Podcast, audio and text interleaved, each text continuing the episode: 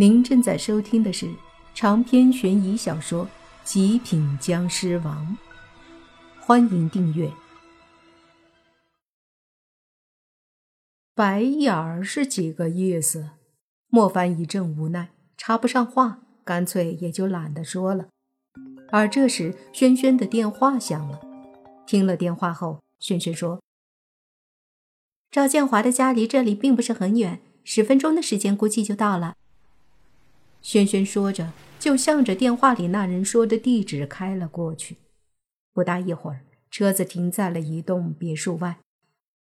不得不说，这赵建华的确是有钱，像这样的别墅，没有上千万根本不可能买得起。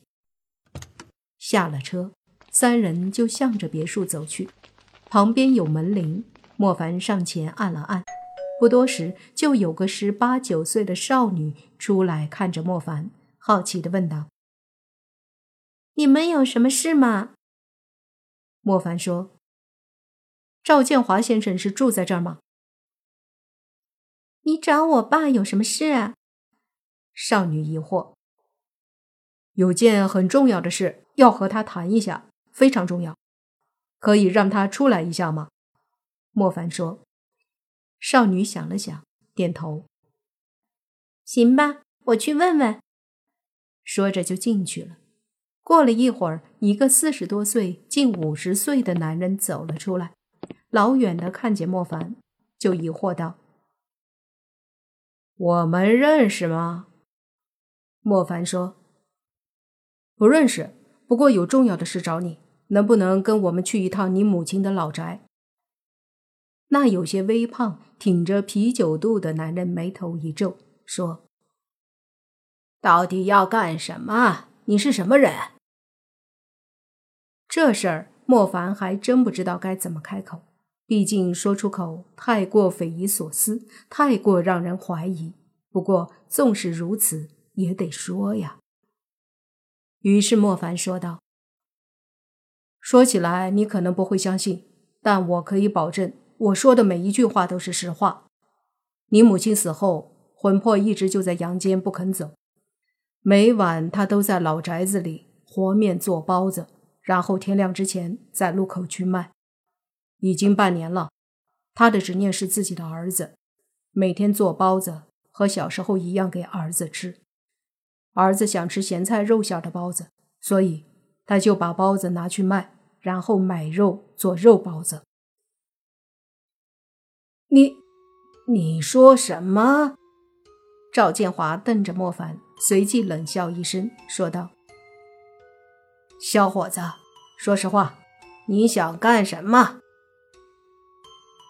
莫凡无奈道：“我知道你很难相信，但是老太太魂魄不行了，最后时刻也是听到自己儿子要回来，才坚持着强行稳住了魂魄。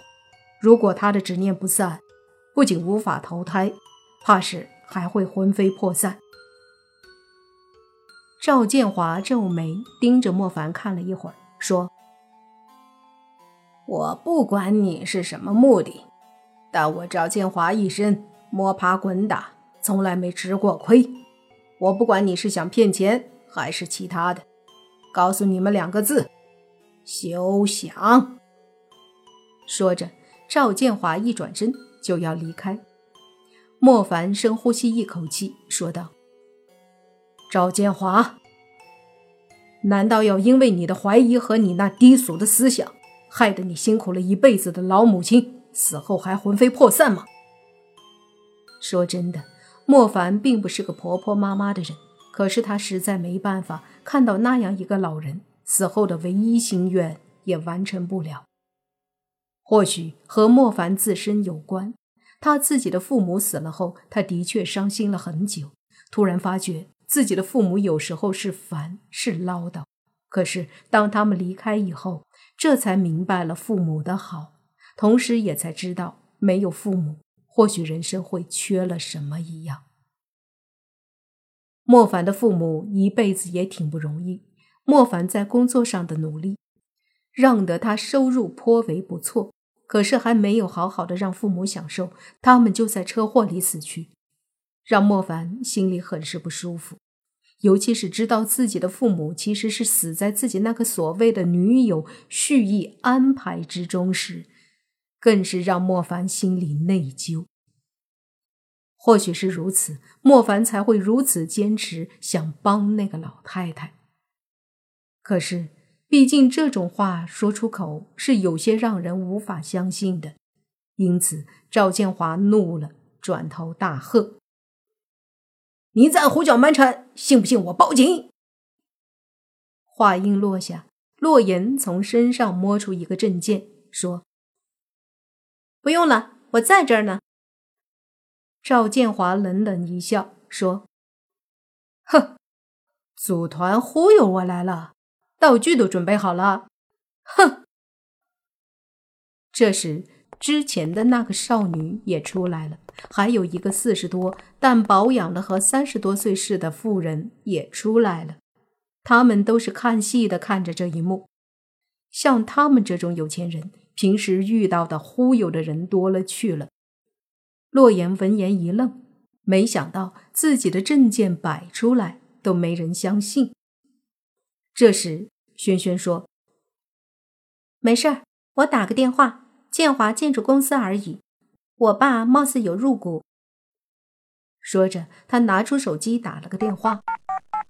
不一会儿，就听轩轩说：“爸，帮我个忙，建华建筑公司的赵建华现在在我面前，你跟他说两句吧。”然后把电话通过铁门给了赵建华，说道：“我爸，楚氏集团董事长楚天南。”赵建华一愣。